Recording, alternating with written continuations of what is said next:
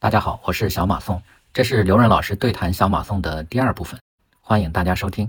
小马宋老师，你讲了两件事儿，一件事儿呢是，嗯呃，就是经营效率的问题，就是把一系列的事情把它优化，把流程中间每一个细节把它优化，每个提高百分之五、百分之十，它其实在整个流程中间就是个巨大的优化了。另外一个呢是什么？是竞争优势的问题，一个是经营效率的问题，一个是竞争优势的问题。这两个问题，我听下来是你在做战略营销中间的两个最重要的，或者说两个非常重要的抓手。呃，举更多的案例嘛？对，哎，我看你手上拿了一个什么？呃，这个这个是我们做的另外一个客户，叫于田川咖啡啊。就我我刚才已经说过了，那经营你你最终需要的结果叫做取得卓越的经营业绩。就是你所有的这个追求都是去获得卓越的经营业绩嘛？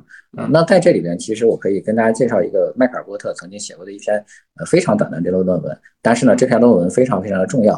就是说，他说，呃，迈克尔波特说，如何获得卓越的经营业绩，有且只有两种方法。第一种叫什么呢？叫做提升经营效率。那第二种呢，叫做进行战略定位啊。那那什么叫做提升经营效率呢？就是在一组相同的经营活动中。你做的比别人更好，我一会儿举个例子，大家可能就就明白了啊。就比如说，你也做门头，我也做门头，是吧？你也做菜单，我也做菜单。你也做杨枝甘露，我也做杨枝甘露。呃，你也雇员工，我也雇员工。呃，你你你这个二十四小时经营，我也二十四小时。你做外卖，我也做外卖。就是我们做的所有的活动其实都是一样的，但是为什么我做的比你好？是因为我在每一个环节中，我的效率都比你高，那我不就省下成本了吗？我的就有竞争优势了嘛，对吧？这是绝大部分企业的成功企业的做法啊。那最典型的应该是丰田，那丰田管理法就是很重要的一种管理方法，它就在每一个环节就把这个效率提升。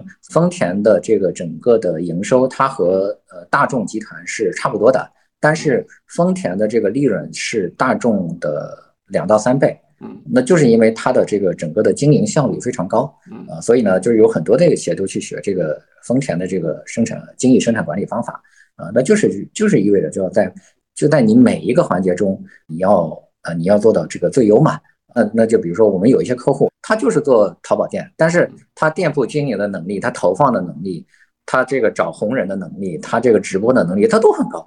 然后他这个效率就就转化就是比别人高。在呃，我们有一个客户，他在那个天猫店，它有它做不粘锅的，它天猫前十名的这个不粘锅的品牌的店铺，它有四个。但它就它能够用非常快速的，就大概就几个月的时间，能够把这个店铺做到前十名，这是一个非常重要的能力。但是呢，你学不会，因为它的效率就比你高很多。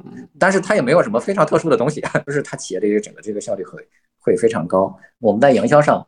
怎么去提高效率呢？这是我们做过的一个嗯咖啡品牌，叫做于田川，也是一个非常呃，我们的商城也也有这个产品，瑞米商城也上架了于田川咖啡。这个咖啡呢，就是我们在去呃采访他的老板的时候，他们老板呃是供应链出身，呃他在日本嗯做过这个七幺幺的这个嗯就是负责供应链的人。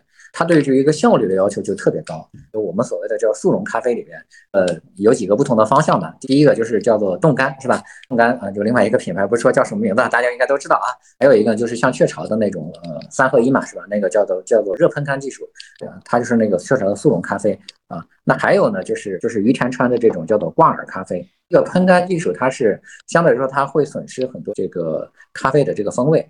但是呢，它的生产效率非常高。干技术呢，它的这个生产效率不高啊，因为冻干你，你想想吧，一个零下十几度的这个温度下，你要让这个咖啡这个水分蒸发什么是很难的。那还有一种呢，就是叫挂耳咖啡，它的这个就是因为他老板在在日本这做过事情嘛，就是他在日本的这个咖啡包的这个生产技术可以做到呃每分钟三百包。啊，就在国内的话，这种生产效率大概就是每分钟只有六十包，我忘了，就肯定是一个低非常多的一个数据。它的这个生产效率就非常高，它即使是从日本进口，的成本还比在国内生产还要低，可以做到每包只有两三块钱，你泡一杯咖啡就只要两块钱，那这其实是很便宜的一个，就是低价，就低价格不是一种竞争战略，低成本才是一种竞争战略嘛。当然，我讲的这是生产了，那对于这个销售的这个环节来说，呃，我们发现它大概有这个几十款咖啡。然后呢，用的又都是日文、英文什么的这些这些东西。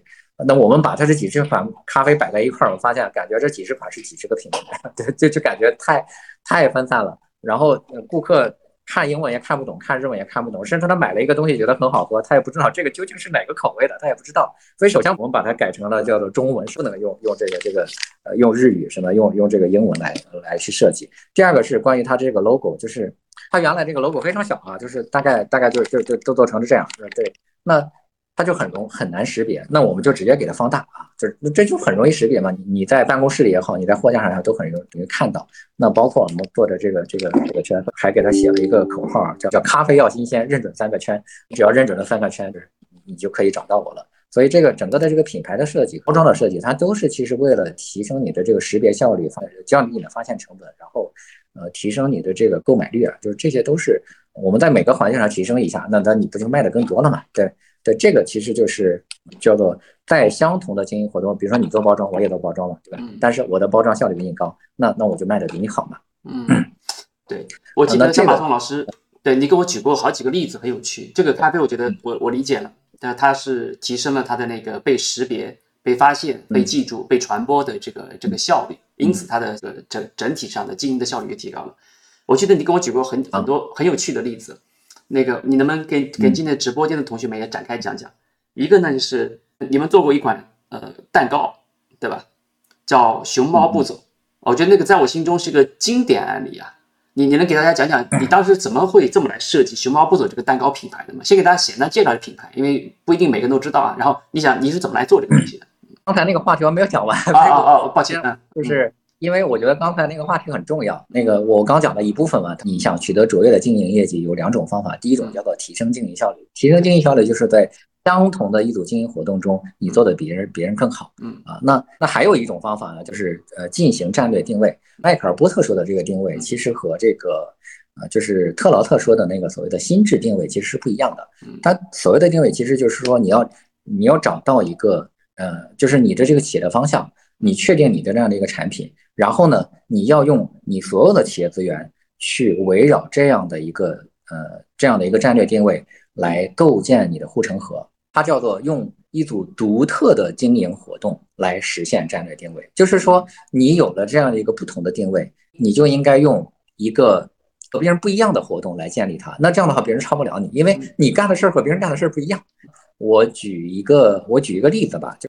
呃，我们有一个客户叫南城香，这个客户很牛啊，他在北京呃有一百多家店，呃，他只在北京做，他在北京他是做快餐的，那那个他做馄饨，然后做这个这个烤串儿，然后做盖饭，就还有做油条什么，就做很多种产品啊。那他是怎么做呢？他首先他有一个定所谓的叫做战略定位啊，他是做的就是二十四小时社区餐饮。嗯，那既然你做了这样的一个定位，你就应该。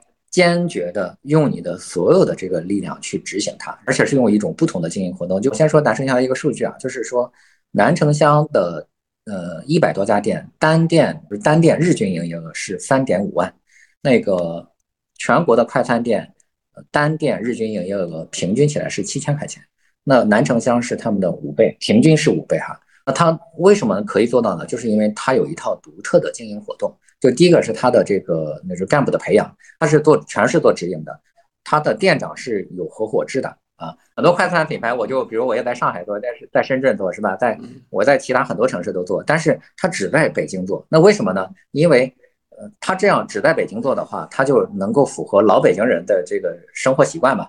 就比如吃油条，什么早餐大家北京人吃油条，但是你看上海人 早餐可能很多人不吃油条，说上海人可能吃饭团是吧？还是吃别的。啊，那那个吃豆花，但是北京人就是吃油条。那那你跑到上海去，你这油条没有就没有吸引力了嘛，对吧？所以他集中在北京做，他就能够形成一种优势。而且他在北京建了这个厂，建了这个中央厨房，他能够保证他的馄饨，呃，可以在八小时之内销售，就是工厂里现包啊，现包完馄饨，然后八小时之内都都可以在这个各个门店上架。就是因为我在北京建厂嘛，我在北京做，那这样的话我的运输速度也会比较快。那你现包的馄饨肯定是。更好吃嘛？呃，大家可能也知道一些别的馄饨品牌，它都是冻的嘛。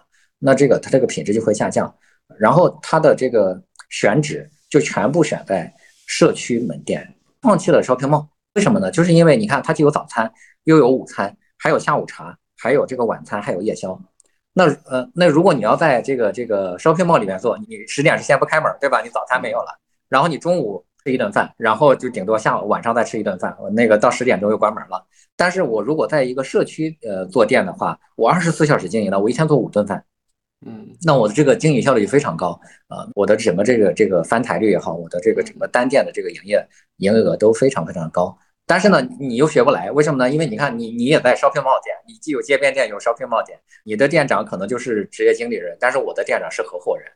你你在上海做，在呃在安徽也做，在这个北京也做，在江苏也做，是吧？但是我就只在北京做，所以我就能够适合北京人的口味。所以就是他所有的东西你都学不来，你想和他竞争都没有，就是没办法立刻学习他，他没办法和你竞争。然后你就用这个战略定位，用一套独特的经营活动，构建了这样的一个壁垒。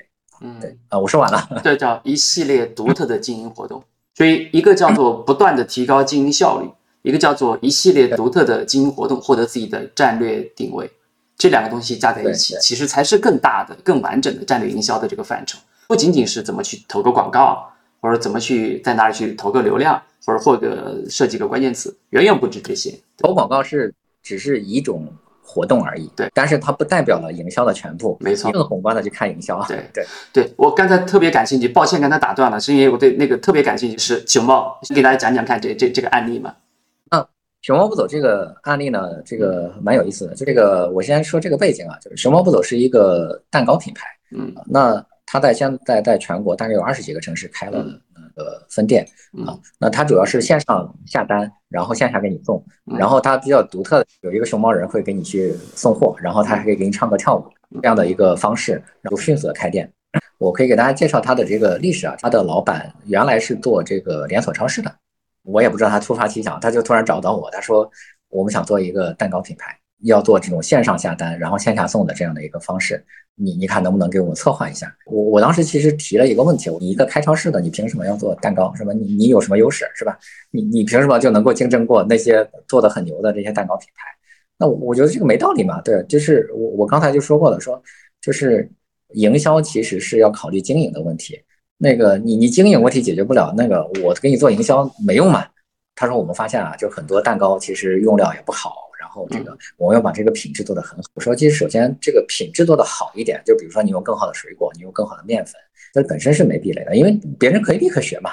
而且呢，你原来又没有做过蛋糕，我觉得你你在这个蛋糕的这个开发，你这个这个美观度上，你可能还没有那些顶级的这种蛋糕品牌强。那你凭什么能和他那些去竞争？后来呢，我我们其实发现说，这个企业其实它是有基因的啊，就是我们发现这个企业它的这个就是它的这个团队的执行能力特别特别强。就是很多很多企业这个比不来的，那那第一个是发现了这个企业的基因，第二个呢是我们又去分析了一个顾客购买蛋糕的一些一个核心任务，那这个也就涉及到一个理论，叫克里斯坦森提出的一个理论，叫做 Jobs to be done。他说，顾客购买一个商品，他并不是为了拥有这个商品，他是为了完成一件现实世界中的任务。我买了元气森林，是吧？我并不是为了拥有元气森林嘛，我是为了解渴嘛，是为了爽一下。我去买一个自行车，我不是为了拥有这个自行车，我是为了这个平时要通勤嘛。那我去买了一个戒指，好像看起来也是为了拥有这个戒指，其实你是为了为了证明你对他的爱嘛，对吧？还有就是为了证明，呃，那个，呃，你你很有钱嘛，对吧？包括你戴一个劳力士，其实也为了证明你是身份地位，这其实本质上也是一个任务啊。根据克里斯坦森的这个 Jobs to be done 这个理论。中文翻译叫做焦糖布丁啊。顾客购买一个生日蛋糕，它究竟是什么任务？那你会发现，就是如果我们只说你看熊猫不的蛋糕，你会被它欺骗。你你觉得它是个蛋糕，但实际上，呃，顾客买一个生日蛋糕，当时我们发现说，他送生日蛋糕送的地方，其实大部分第第一个可能是家庭吧，还有就是很多的地方，第一个是呃这个夜店啊，第二是这个这个公司，还有就是餐厅。那其实都是那个很多人过生日嘛。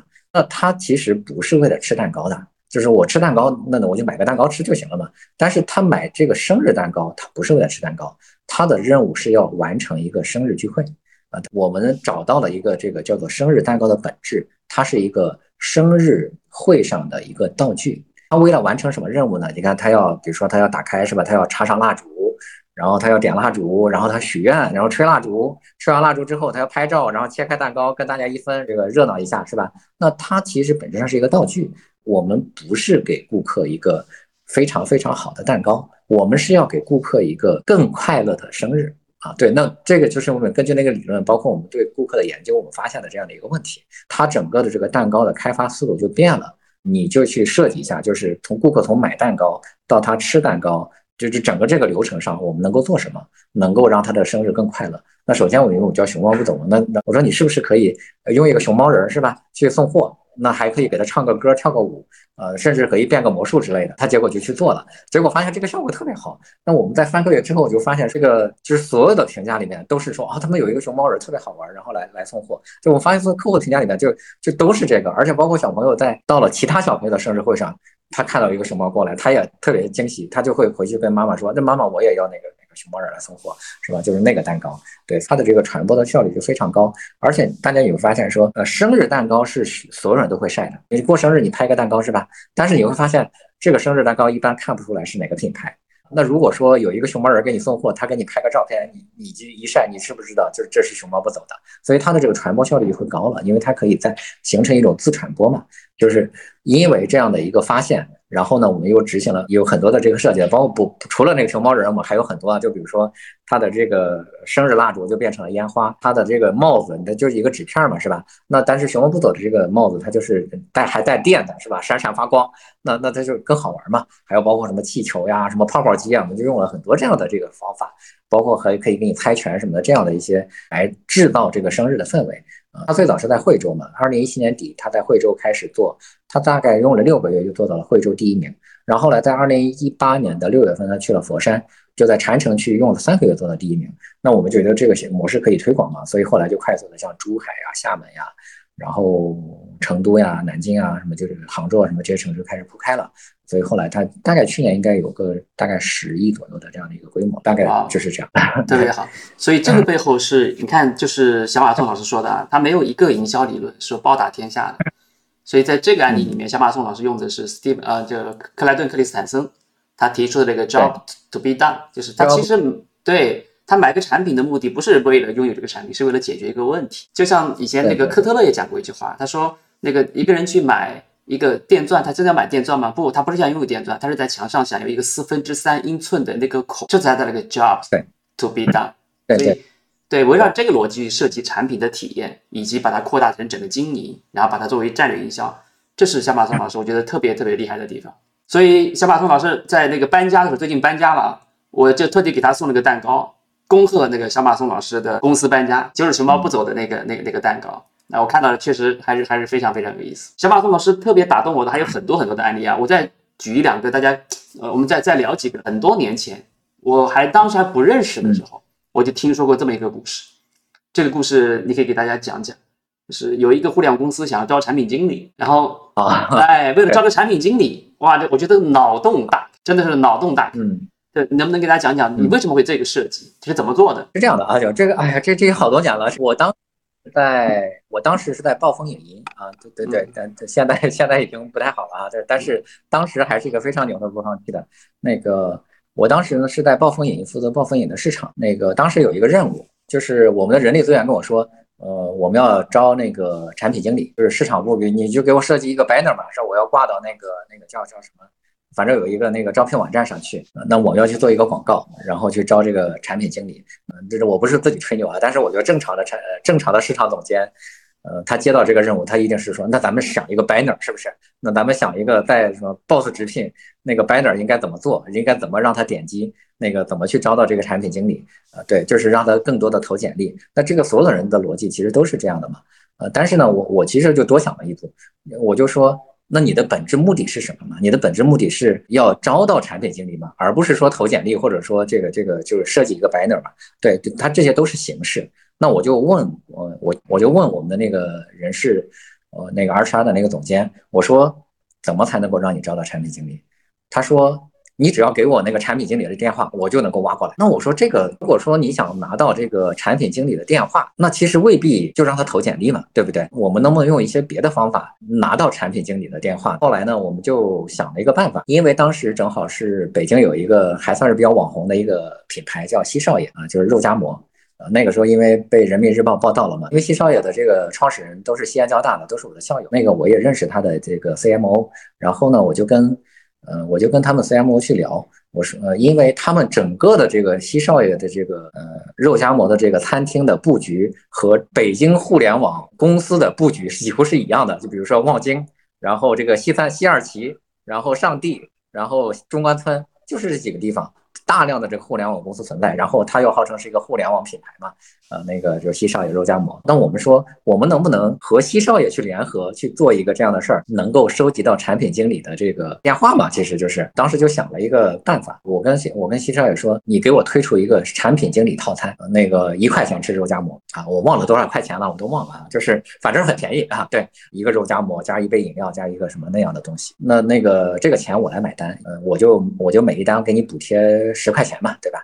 但是呢，呃，这个产品经理套餐你必须拿着一个产品经理的名片来换，那所以呢，就是我我这样我不就收集到了那个产品经理的这个电话了吗？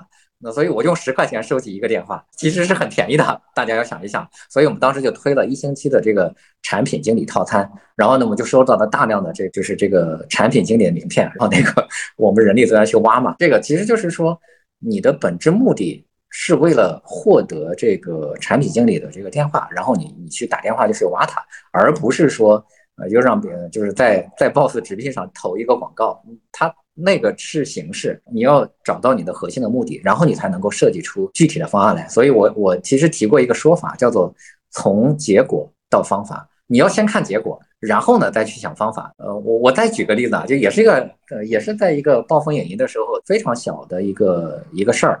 但是呢，就给大家开拓一些思路吧。就是我们在暴风影音的时候，因为我们一层楼底还是很高的嘛，几十层。我们当时呢，呃，就是要推广一篇文章。那推广一篇文章，呃，那典型的做法就是你你找一个这个达人是吧？找一个红人帮你发嘛。当时我就问我们的这个我们同事，我说这发这一篇文章大概多少钱？呃，发这一篇文章大概五千到一万的这样的费用。那我说发一篇文章五千到一万的费用。然后你有转多少转发，有多少这个能够看到？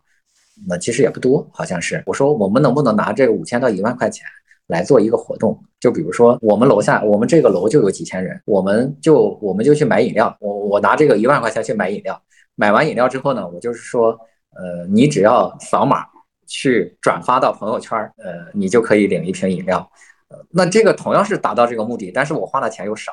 然后还可以直接看到效果，其实就是就是你你你还是要想到说你最终追求的结果是什么，而不是说就就你一定是那种形式，就是你找一个红人帮你发，他也是发；你用一个饮料吸引别人去关注你，然后转发也是发，你还获得了很多的粉丝，是吧？那那何乐而不为呢？大家还是说就是以目的为导向，然后这个方法和这个其实是有各种各样的，你还是要开拓思路啊，对。对，就跟大家分享这两个小案例啊。对，我觉得很有启发，尤其是刚才那句话，从结果出，你想要的结果是什么？就不要把那个方法太当那个当成唯一正确的那个，说这个路径依赖，对吧？从那个结果出发，你就有很多很多的一些创意可能就会出来。还有一件事，就小马宋老师身上有很多很多传奇，就是我在我的呃一些书里面都会反复在引用啊。小马宋老师给一个品牌叫叫三胖蛋瓜子，对吧？三胖蛋瓜子写过的那句 slogan，胖蛋对写了个 slogan，这个东西当时你第一次跟我讲的时候，也让我深受震撼，叫十斤瓜子选二两，是这个吗？这个你能给大家讲讲？那为什么后来结果怎么样？呃，是这样的，就是三胖蛋呢，其实我们核心的贡献就真的是想了这一句口号。那我我觉得三胖蛋是一个，就是我们不是说营销有四部分嘛，就是这这个这个四 P 嘛，啊，product 产品，然后 price 定价。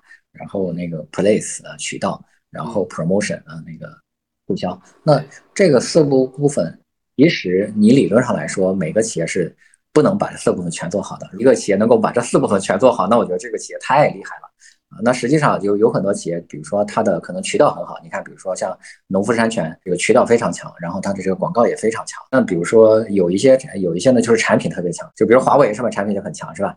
那有一些呢，可能就是。定价它做得非常好啊，这个就是如果说你想拥有所有的能力，其实是不太可能的。那我们认为说三胖蛋它拥有最强的能力就是这个产品能力啊，对它的产品能力来自于哪儿呢？就是它是一个不可逾越的这个竞争壁垒。有很多其他品牌呢，我就不不说了哈，就是也学三胖蛋去做那种高端瓜子，那个接近什么一百块钱一斤是吧？但是它做的没有三胖蛋好，因为它很贵，而且是一个瓜子儿，一百块钱一斤，一一百多块钱一斤，你舍得买？但是如果你真的不好吃，那那下次肯定没没有第二次生意了嘛。三胖呢，就是可以说我就是很贵，但是呢，我真的是很好吃。所以你我不怕你这个，我不怕你嫌贵，然后你吃完了你就肯定来找我。所以说它在产品上就有非常强的壁垒。那我们其实是发现了这样的一个，就是它这个核心的这个竞争能力。为什么会有这样的一个壁垒呢？是因为三方呢，首先它的这个。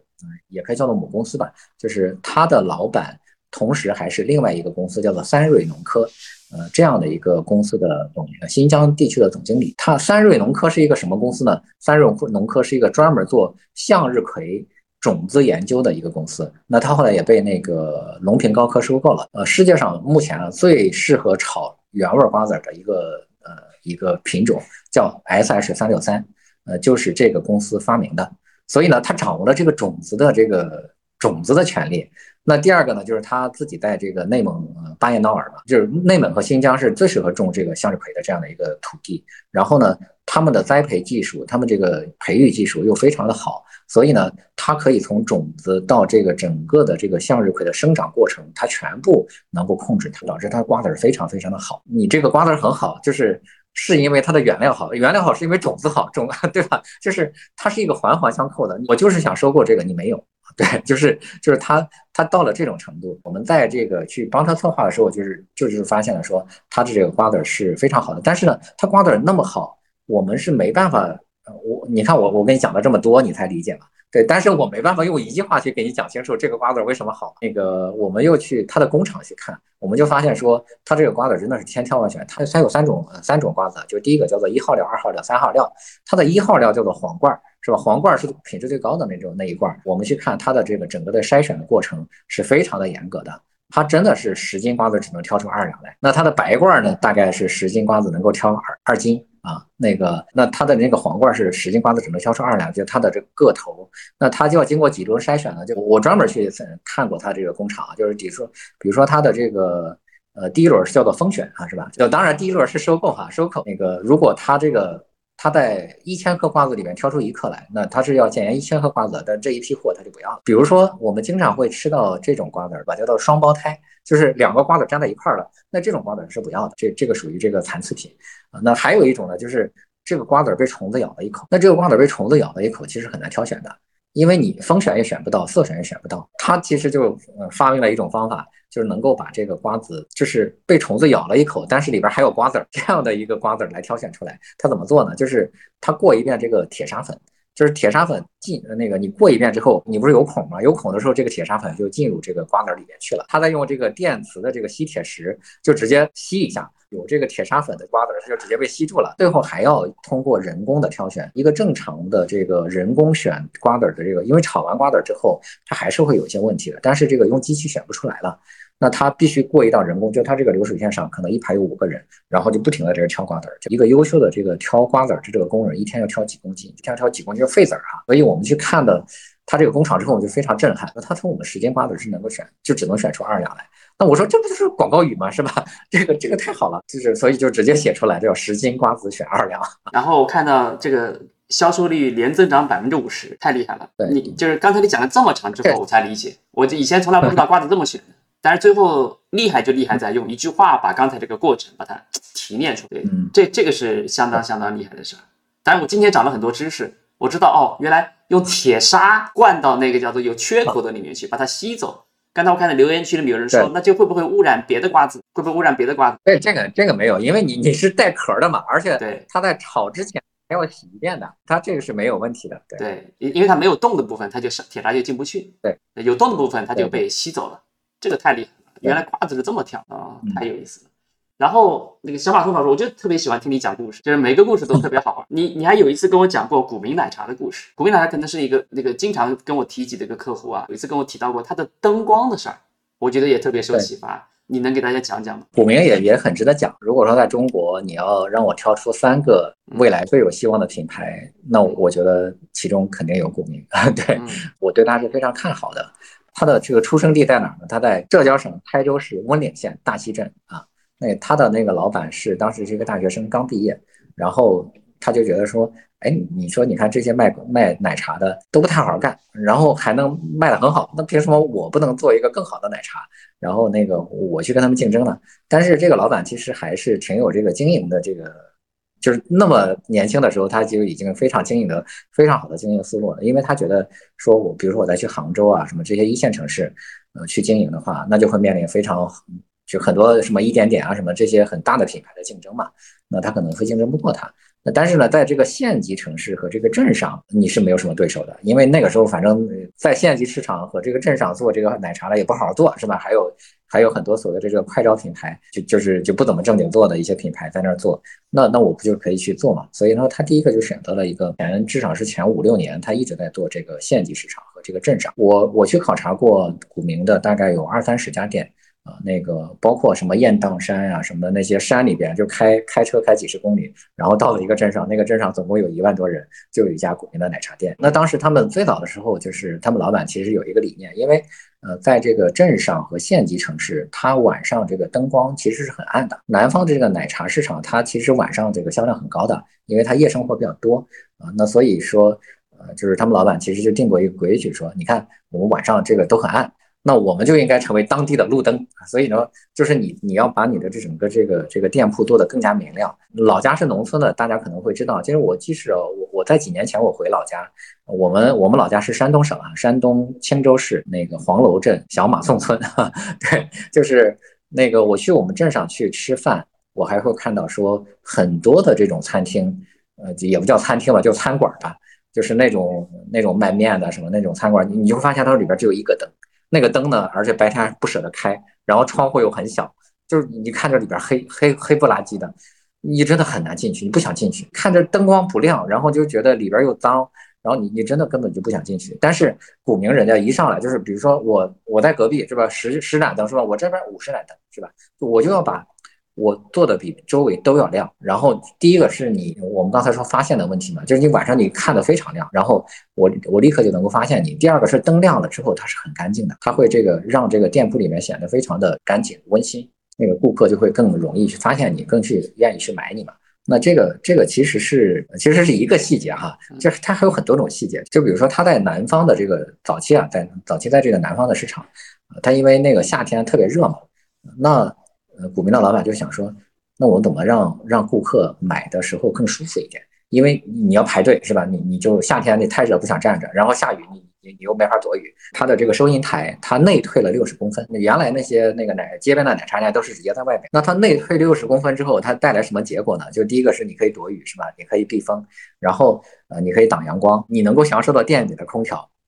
因为那个奶茶店，它一般有一个风幕嘛，它会把那个就是这个虫子啊什么的，这个这个挡在外边，你的空调是风是进出不去的。当你去排队买我的奶茶的时候，你就能够享受到我的空调，然后你还不用风吹日晒，还不下雨也不用也不用躲。所以说，它给给了顾客一种非常方便的这种体验。他可能不自觉的会觉得在古茗买茶很舒服，但是他可能也没有发现这个秘密，就是因为这样很小的这样的一个。一些改变，就是让你的这个奶茶就比别人卖的好。包括你看那个，就是他们老板叫王云安，就他们老板就是真的对他们的经销商太熟悉了。我当时去做股民的顾问的时候，他们已经有六百多家店了。就是他们老板在台州这个整个的地区带我去看每一家店，每一家店的老板他都认识，而且这个每一家店的老板，男的女的，然后是不是大学生，那个店里面有呃那个店员怎么样，就是他都知道。他甚至就会说，你看。那个这家店，他们家的这个收银员特别漂亮，因为更漂亮的这个服务员站在收银台上就会更吸引人，然后会让人觉得更亲切。就是有很多经营的这种非常小的这样的一些东西，那你会觉得啊，这个。这个做的真是非常非常的厉害，就是我们不说说战略定位嘛，就古茗是一个具有非常强大的这种战略定力的一个企业。说的刚才都是一些这个很小的一个经营细节。我为什么它具有战略定力呢？就是你看古茗已经六千多家店了，现在六千多家店，它到现在还没有在黄河以北开店，因为过去它是在这个县级城市嘛，县级城市，你看你县级城市的街边店，如果是这种开法的话，到了一个北方的城市。开这种街边店其实很难的。那北方城市冬天四五个月没没生意，所以他就不容易这个经营。所以你看，他就不选择在这个北方加盟，因为你在北方可能就不怎么赚钱嘛。那他其实有一个很正确的理念了，就是说，我第一我不我不用去推广我的加盟，因为我只要我的店铺赚钱，就别人就会愿意来加盟。所以的那个加盟股民都是排着队的，而且他这个挑选标准非常的严格，大概四百个加盟的电话，他可能只能一两个啊能够挑到这个合适的这个加盟商。有一个很朴素的一个原理嘛，就是说我要让我的店铺来赚钱，你就可以来加盟，是吧？所以他让他们每个店铺都能赚钱。那这就是一个非常朴素的经营理念。还有就是它的这个股民可能它供应链是非常强大的，股民他只有在他的这个仓能够到配送到的地方的时候，他才会去做加盟。呃，比如说一个一个大的仓可能配送这个直径是两百公里，是吧？那他就是这个两百公里之内，我可以再来做加盟。那这样的话，他用他的那些仓覆盖了他这些整个的这个加盟的区域，那这样导致说。古茗是在全国的所有的奶茶品牌里，所有的啊，就是所有奶茶品牌里面能够做到呃叫做生鲜隔日配送的一个奶茶品牌。因为因为你看你的鲜牛奶啊，然后你的这个水果呀，这种如果你能够做到隔日配送的话，不容易坏嘛，然后你还能够保证你的水果更加新鲜，那这个其实就是带来非常强大的这个竞争能力的。那它为什么能够做到呢？就是因为我密集开店嘛，我不会在这个很远的地方去开店。就是一环套一环的这种经营逻辑，才导致了它有很强的这个竞争力。对，所以介介绍到这儿吧。对，它确实不是一招的问题，不是说我今天想对了一件事儿，小马宋老师给了我个点子，这个点子，哎呀，点透我了，我就马上挣钱了。它是有很多很多的一些事情是环环相扣的，它是一整套的独特的经营手法。对，世界上是没有那么。轻松的事情呢，他建立起这样的一个经营呃能力，其实用了十二年了。他可能初步具有这样的一个优势，可能在六七年之后才有的。嗯，而且他是一开始就是这么做的。你你说我今天就想学他，那你能会吗？对对，有有这么一件事儿，你跟我讲过这个关于古茗奶茶的时候，古茗奶茶只接受那个呃这个加盟商自己的老板自己去开店，他不接受那个加盟商说是那个我去雇两个经理人。我开个二十家店，每家店都是经理人开的这种情况。但是呢，你跟我讲过，就是他怎么去挑选，他怎么知道是老板在在不在店里，他都有自己的方法，这个挺有意思的。你能给大家讲讲？嗯，对，这个这个其实是这样的，就是我我先说他为什么要去这么去做啊？就是首先是奶茶的这个经营啊，就比如说小马送是吧？小马送去做一开一家奶茶店，我觉得是 很难赚钱的。为啥呢？就是因为奶茶店它是一个非常苦的一个一个活。有西贝的老板贾国龙他说过嘛，那餐饮行业叫做勤行，嗯，就是他其实非常苦的。你看这个，你看做早餐的可能很赚钱是吧？那起早贪黑，可能十二点两点就要起来准备这些油条什么这些东西的。就是奶茶行业也是这样的。那个奶茶店它本质上赚钱，第一个是品牌能力，第二个是这个产品能力，第三个其实非常重要的是叫做店的经营能力。那因为奶茶是现场制作嘛，就比如说你在你的这个。呃，公司里边你去研发一款奶茶，对吧？你可能很好喝，但是到了这个店里就不好喝了。为什么？就是因为它是需要现场制作的。在现场制作，就是比如说我我规定什么这个奶茶要摇五下，你就摇了两下，你怎么办？那所以就它就必须有一个非常强的店长。如果是你初步初次加盟，就第一次加盟一个奶茶店，你是没有这个能力选一个好店长，就只有老板自己干。老板自己干才能够保证这个出品很好。还有一个很很重要的就是说，老板自己干，这一个老板顶俩人。如果是你一个店长你自己去干的话，你顶两个员工，一个员工呃一个月你的那个你你的工资五千块钱是吧？那你一年就省了二十万呀？呃不一一年就省了十万是吧？十几万，对，那这不就是赚的嘛，对吧？在一个县级城市和一个镇上，你一年多赚十几万，这是不是很大的一个收入。你会发现说这个赚钱，但是如果比如小马送这个人是吧？他也没有开过店，他也受不了这个苦，只是想投点钱，然后雇个店长进去做，呃，是有很大的坑的。如果你不在店里，那首先你得多雇俩人，对吧？如果说这个这个加盟商在这个店里面，那他就哎打着打招呼也很热情，给你推荐也很热情。那还有一个呢，就是比如说奶茶里面有两种奶，有水果茶，对吧？有奶茶。那你说奶茶和水果茶谁做的更快？是奶茶做的更快，然后水果茶做的慢的。但是水果茶赚钱呀，水果茶一杯十几块钱，奶茶可能一杯六块钱，是吧？呃，如果说你自己在经营这个店，呃，如果说一个顾客问你说你家招牌是什么，那你肯定是说我们最好的水果茶，为什么？因为你一杯可以赚十块钱。如果是一个店员，他他就有可能说，那我偷懒吧，那我就想做一个简单的，不是水果茶很复杂，就是奶茶是不复杂的，那个我就想做个奶茶，然后我就会给你推荐，我们家奶茶很好呀，你可以买奶茶。那奶茶这不就是那个奶和茶，这个这是这个这个一混合就行了。它的做法是非常简单的。那那这个店员想偷工减料，那那你一杯奶茶总共才八块钱，那挣挣六块钱，那又能怎么样呢？那个能挣十块钱。呃，我们经常就会发现，呃，如果一个老板在里面盯店，他一天能做八千，如果他走了，这一天六千、五千，是吧？就这样。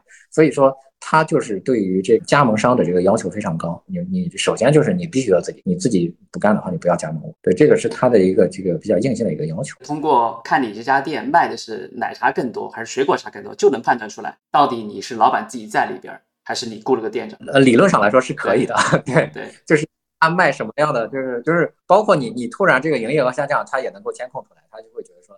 你肯定这两天不在店，你肯定不在店里，你肯定雇了个人了。当然，这里面有涉及到一些判断因素，我我我可能也没法就是非常仔细的解释清楚了。对对对，我想再问一个问题：逻辑思维时间的朋友啊，尤其是呃，一直是逻辑思维和得到的那个顾问啊，那个罗老师本身就已经相当相当厉害了。就是我觉得罗老师自己都可以开营销咨询公司了，但是呢，罗老师却请了你来做他们的顾问，尤其是有一次发起了一个活动。叫甲方闭嘴，对吧？啊，对对对，这个活动我听上去非常有意思。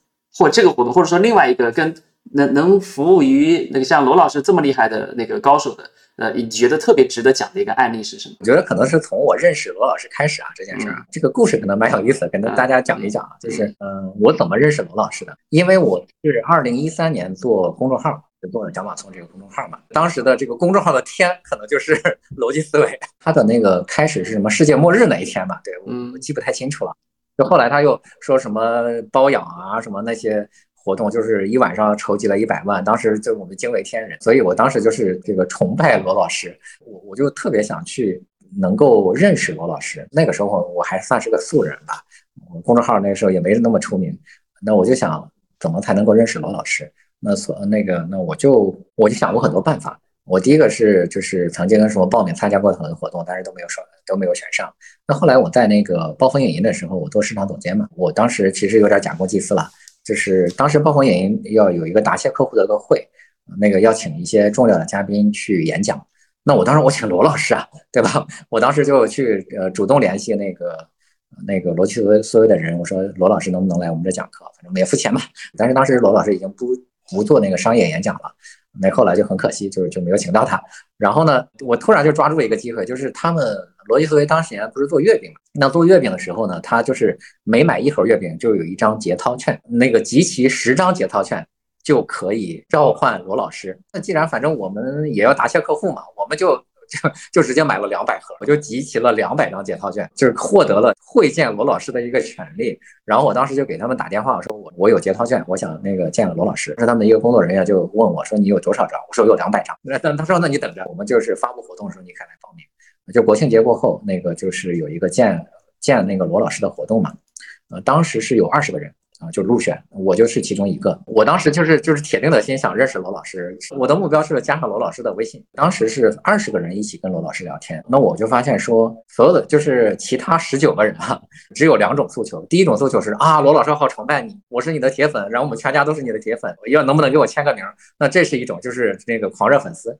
那还有一种呢，就是有求于罗老师的，说你看罗老师，我们做了一个什么东西，能不能帮我卖一下？你应该出个主意。那我觉得这两种，第一个是那粉丝，咱们就不说了。那第二种呢，就是求罗老师干这件事儿呢。我觉得，首先罗老师也不可能在那个俩小时的时间里面能够回答你这个问题，说我立刻给你想个办法。那第二个是，我觉得这这个是不太现实的。怎么才能够引起罗老师的注意呢？那你一定是跟。罗老师相关，他才会注意你嘛。我找了很多罗呃那个罗辑思维的资料，我发现当时罗那个罗辑思维是在卖书嘛。当时他卖的最多的一本书是这个《战天经》，呃，我我我非常我非常清楚的记得，我也买了《战天经》那本书。当时它的销量应该是三万本还是五万本，已经很厉害了。就是，呃，就在一个公众号上卖几万本。我当时其实就是呃放了一个套吧，在我自我介绍的时候跟罗老师说，呃，罗老师，我也是一个自媒体，但是呢，我是一个非常小的自媒体，我我只有两万粉丝。当时逻辑思维接近一千万粉丝了，我然后我就跟他说，呃，您不是也卖书吗？我也卖书啊，我那个我写了一本书，叫一本全是广告的书。那我卖了多少本呢？我卖了两万本。啊，就我两万粉丝卖了两万本啊！那个当时罗老师非常惊讶，因为他几百万粉丝，他卖了几万本，他已经觉得是一个非常大的成绩了。呃，就是整个的这个图书界已经是非常强了。但是我两万粉丝，我就真的是卖了两万本。我然后我就说我怎么卖的嘛？那个时候逻辑思维就是主要靠卖书嘛，他就立刻引起了罗老师的关注，然后就就说，哎，那你有没有兴趣跟我们去做一本书呀？那这个就是立刻就和我就搭上了一个关系嘛，跟罗老师加了微信，那个就约了另外一天要单独再跟罗老师去这个聊这个关于出书的事儿。后来就我就第二次见罗老师的时候，就见了托布花嘛。那个时候我们就聊过一个事情，因为托布花原来也是做这个乙方的嘛。他说甲方们都那么牛，我们能不能找一个非常牛的乙方，我们就把这个甲方干掉？怎么做呢？就是当时我记得这个甲方闭嘴是托布花提出来的，就是他说我们这个活动就叫甲方闭嘴，我们帮你找。全中国最好的文案和创意，我当时就发，还算是国内比较好的文案了，就是因为我的这个号也是全国文案里面最好的一个号了。我就说我可以帮你拉到中国国内顶尖的那些文案，我至少给你拉到几十个人，对吧？咱们可以去做一，嗯，就是帮企业去做一些这个创意，但是呢，你你只要交钱就行啊，交策划费。我们帮你策划，你的唯一的条件是闭嘴啊！只要选上你就闭嘴，你你不要不要改我们的创意。所以这个这个创意是这么出来的。我当时一个企业是五万块钱嘛，就定的其实还不算很高哈。就是我们帮你出一套创意。当时其实我们也没有想到那么火啊。我们把这个整个这个文章发出去之后，我们是限定七十二个小时呃来报名，然后我们来筛选，因为我们只有三十个人嘛啊，三十个人每个人可以接两个案子，那就接六十个案子。那个当时的报名是情况是什么？我们在这个。七十二个小时内有一千五百家企业报名，就是你能够想到的品牌都报了名了，包括那个大的互联网大厂，然后大的快消品、国际公司什么，反正都有啊，甚至还有什么那个 寺庙，还有什么龙泉宝剑，就我想都想不到的一些品牌都报名了，就这个事儿就迅速的被轰动了，大概就是这样的一个过程吧。天哪，最后最后你们服务了多少家呢？我们服务了六十家，太厉害了。我我记得我当时是京东啊，嗯，对我觉得这个太厉害了。所以就这样，小马宋老师就把自己也营销出去了，慢慢就变成了得到的顾问了，这也是特别厉害。对对，我我认识罗老师是二零一四年，二零一五年我们做了那个甲方闭嘴，对，然后二零一五年他不就是有那个时间的朋友嘛？对，呃，那个当时就第一批海报就是我帮罗老师写的。嗯，对，刚才其实小马宋老师透露了一件事情，就是他为什么叫小马宋，对吧？你是在山东那个那个叫黄楼镇。黄楼镇村，小马送村，对对对，其实小马送这三个字是那个小马送老师自己出生的那个村的名字，叫小马送。对，所以小马送老师其实不姓小啊，各位，他他也不姓马，也不姓宋啊，他姓什么我就不说了，这个他自己这个这个不不透露，我们就不说了。但不姓小，不姓马，不姓宋啊，那姓什么叫什么 啊？你你们以后自己应该会找机会，如果有一天你们搞清楚这件事儿了。那我觉得你的营销的能力、销售的能力、链接的能力都有很大很大的一个提升，非常有意思。对，其实说到说到这个名字，我觉得也蛮有意思，就是说讲一讲关于这个名字有关系的这个这个营销的故事啊。呃，第一个是我为什么当时取了这个名字，其实是一个无心插柳。呃，我我在二零零二年的时候，我加入了中呃加入了经济观察报。那我在经济观察报的时候，那个当时就是那个什么天涯呀，什么西祠胡同啊，什么很多这要注册那个名字嘛。但是当时的 BBS 其实是不允许重名的。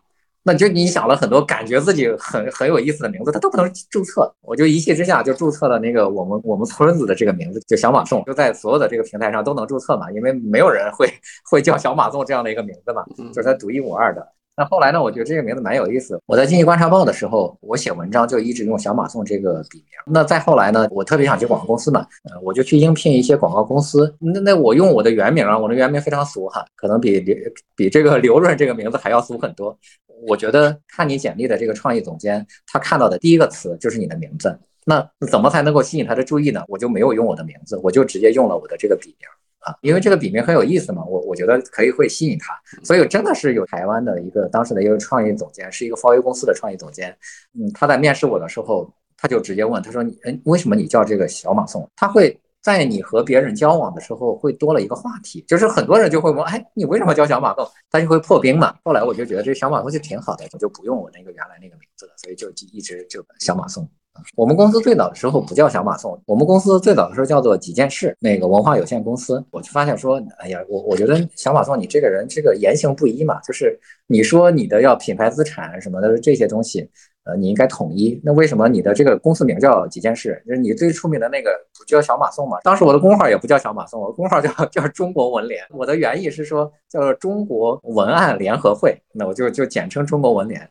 那后来说，我我们应该统一它，所以我就把那个中国文联改成了小马送，就我的工号改成小马送，我们公司的名字也改成了小马送，因为这是你最大的一个资产了，你为什么不用它？所以呢，就是全部改掉了。那再后来，其实，在那个印这个名片的时候，其实这也是一个小事哈，我可以跟大家去讲一讲这个事儿，就是大家要思考一下。一个名片，它的这个核心功能是什么？过去的时候，我们经常会收集人的名片，是因为我们要保留他的联系方式。现在来说，一个名片，你的最重要的并不是一个联系方式，因为一般我们见了面都加微信了嘛，你联系方式已经在微信上了。我估计百分之九十九的人拿到别人的名片，可能呃不好意思当面丢吧，呃，就是你走了之后，他就丢掉丢到垃圾桶里去了。那名片的本质是什么？第一个是叫做他要认识你这个人，呃，他知道你叫什么名字；第二个，他要知道你是什么公司的。第三个，他要知道你是什么职位，是吧？那比如说，我是这家公司的这个高级创意总监，那你好意思说啊？你好，我是这家公司的高级创意总监，你你可能不太好意思说嘛，是吧？但是你递上一张名片去，他看一看，哦，原来你是高级创意总监，这个这个你不好意思说的，你就说出来了嘛。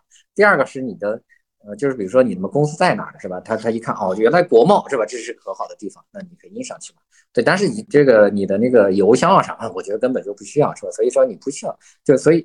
他第一个是要知道你你的名字，所以我们公司把这个名片的名字印的最大，因为你不就是想让他知道你你你杀名吗？是吧？所以你看我的名片这个印的最大的就是我的名字，所以这个我们要搞清楚这个名片的核心作用是什么。那第二个是啥呢？既然你这个名片不会被人表保留，那你干嘛要送上一个名片去呢？如果你想让别人保留下来，你应该怎么做？那我们就有一个做法，我们在这个背面印了一个小马送战略营销咨询公司的。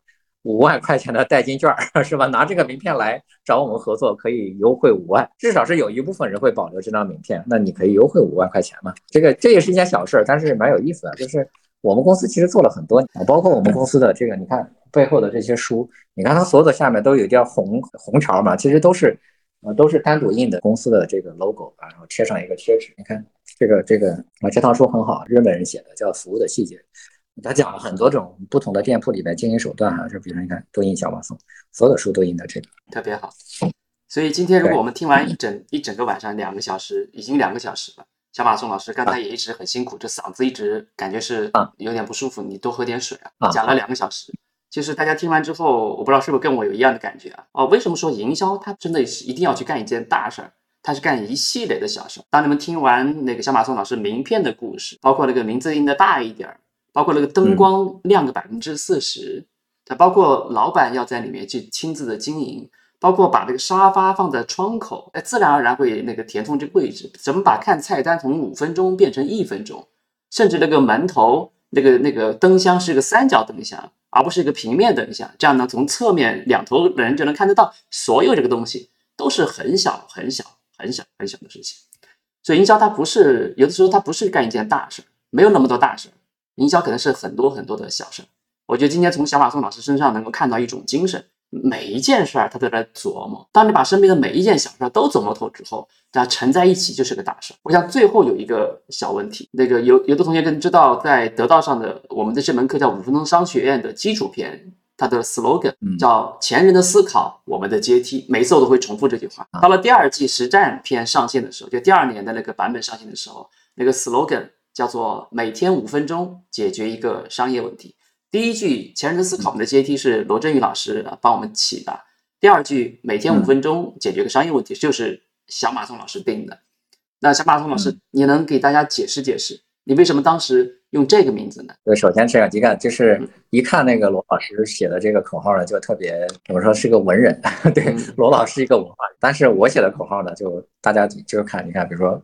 烤鱼不用挑，就吃半天腰，是吧？就是他都非常的大白话，那就是营销人和这个这个文化人这个区别，可能还是真的是有的。就是我可以跟跟大家分享一下这个口号的问题啊，就是有效的口号其实只有四种。第一种呢叫做呃，就是描述你的特征，就是说你为什么要买我啊？就我给你一个理由嘛，就比如说这个零糖零脂零卡，就选就喝元气森林气泡水，这就是给那一个理由嘛。我是零糖零脂零卡的，那不十斤瓜子选二两，那就是这个三胖蛋的。那但我告诉你为什么好嘛？那还有一种呢，叫做发出行动指令。发出行动指令的，大家可能耳熟能详的非常多了。就比如说，吃完喝完脚一打，困了累了喝红牛，看病人送出院，怕上火喝王老吉，这都是叫做发出行动指令。就是你在什么时候、什么情况下应该买我。应该用我，对这个就是他指导你，他对形成一种非常强的这个条件反射。还有一种呢，我们把它叫做什么呢？用中国人话说叫做吉祥话，就是和一个很好的一个意头去关联啊。那这样的话，他想起这个东西，他就有一个非常美好的关联。就比如说，你看有一个国际品牌叫人头马，什么人头马一开，好事自然来。他也没有说人头马为什么好，是吧？但是他也没有说。你什么时候喝人头马？对，但是他就是说人头马一开，好事自然来。这这是说了一个吉祥话，就这个恭喜发财一样，就是这个就是就是所谓的叫做吉祥话。但是你要要和一个很美好的东西去关联，而且你长期的关联之后，你就会觉得这个它很好啊。那还有一种呢，叫做形成一种价值观的认同。就比如说自律给我自由哦，我觉得这个这这个品牌说出了我的心声，我就会认同它，就是它是有嗯。几种不同的这种写作手法的，那包括我最喜我特别喜欢的一句口号，当然这句口号可能很多人不知道了。他在十几年前这个牌子就没有了，它叫书城。他说有思想的人都寂寞，还好有好书可以读。你的这个核心的用户其实是那些喜欢读书的人，所以呢，你不用写的那么大白话，因为。这些喜欢读书的人，他更喜欢这种啊这种调性的文案嘛。这里边就是说，你还是要看你的，你是想一个做大众品牌，还是做一个小众品牌，还是做什么高端品牌，还是个低端品牌，它是不太一样的。那我们觉得说，大部分的这种就面向大众的这种产品的口号，我们希望它写的更白话一点。那这样的话，容易理解，容易记，容易传播。你看，呃，这个润总刚才刚才说的那句，我现在还没记住啊，就是。啊，前人的阶梯，前人的思考，就是那个我们的阶梯，他思考我们的阶梯，就这句话，他很难记住，因为我们的这个整个的人的记忆是口语化的。前人的思考，我们的阶梯，它是一个非常书面用语，因为。人类的这个语言能力其实是在几十万年前就已经形成了。我们人类的语言能力是天生的，每个人都有。但是这个阅读能力不是每个人都有的。世界上有百分之十五的人是有阅读障碍的啊。那包括因为我们家有个小孩，他也有一点轻微的阅读障碍。跟总统也是有阅读障碍的。这个书面用语其实它本身就是个大脑处理的，就是效率没有那么高啊。那这种广告语是很难记住。第一个很难记住，第二个很难的那个那个传播，它也很难说出来。你能够脱口而出的，其实都是那些大白话。对，包括唐诗宋词里面，你能够记住的，不就是什么“床前明月光，疑是地上霜”是吧？那些什么，那孤霞雨什么，那那那句话都想不起来了。就是“孤鹜与落霞齐飞”，那那个那种话，就它特别难记啊。对，所以第一个是要大白话。那我觉得这个刚才这个这个口号是不太符合的。还有一个呢，就是当你去强调，这是定价中的一种方法啊，就是当你去强调呃时间呃强调呃强调质量强调这些的时候，那顾客就会。呃，就会更多的关注关注你给我带来的这个优点，而不是关注价格。就比如说你你这个十块钱三个是吧？我记得这个得到里面经常会有一些什么每每天五块呃五毛钱什么那个获得什么知识。但是如果当你写出这个价格来的时候，你的这个消费者关注会去犯这个价格，所以他更关注这个价格了。但是当你不说这个价格的时候，你说你带来的好处的时候，他会更关注这个好处，更专关注这个质量。我当时是就是想说，第一个我要口语化，第二个是我要说出为什么我对你来说是好的，然后我有没有有什么优势，那就是每天五分钟嘛，是吧？那让搞懂一个商业难题，这个就是很容易就出来了。做这堂课的时候，我记得还跟润总有一些交流，当时就是写了这样的一个广告语。后来我们把这句广告语延展，所以打算一直用到八十岁，用到九十岁。等到九十五岁的时候再写门课，叫每天五分钟帮你解决一个生活不能自理的问题，所以可以一这个名字很好，可以一直用到九十五岁。每天五分钟解决一个生活不能自理的问题。我跟任总是同岁，那个对，希望我们共同活到九十五岁。到时候如果有新的想法，我们再来再来沟通吧。所以我们今天其实已经严重超时了，但是。那个，因为小马宋老师讲的非常非常非常精彩。其实小马宋老师还有很多很多东西，我专门带队去小马宋老师去采访过啊。小马宋老师关于怎么去起名字，在得道上其实还有一门课。大家如果对刚才起名字这件事儿如果感兴趣的话，得道上有专门一门课是小马宋老师讲，就是刚才更加系统的是在那个课里面，以及小马宋老师在六月份即将上市的这本书，今天其实他有很多的思考，其实陆陆续续写成了很多系统的文章。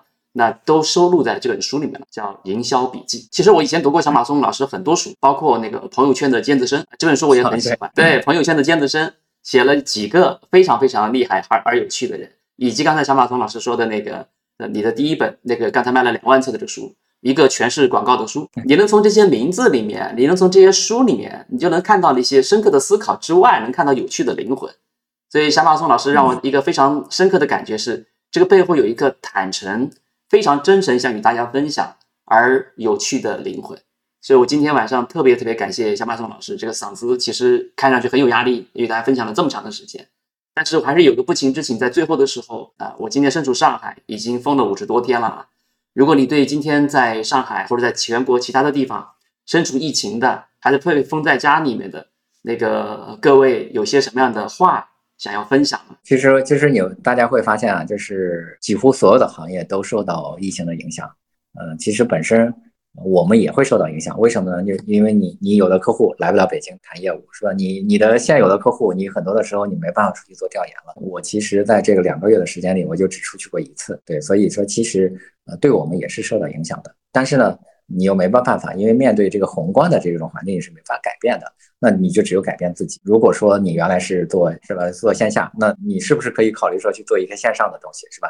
如果你原来是做这个公寓的这种，你是不是可以去做私域啊？你原来这个这个事情大家已经现在没办法执行了，那你是不是考虑说去转行去做一些别的事情？我觉得所有的战略啊，就我们说的是很宏观，什么长期主义什么这些东西，其实它的有一个核心的一个。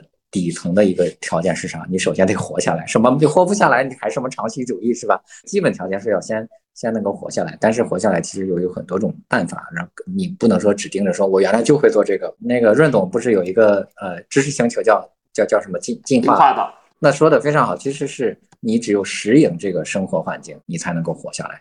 如果说海水干涸了，那那个鱼它就活不下来了。只有进化出这个四肢是吧，能爬上陆地，它才能活下来。所以说。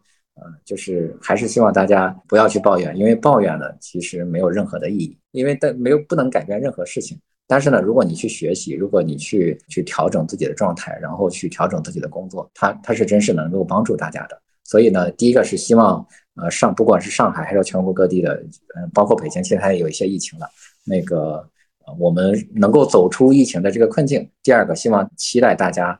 呃，能够将来尽快能够生意啊，包括生活呀、工作都好起来。好，也祝福各位啊。刘润老师对谈小马送的这一部分呢，就完全结束了。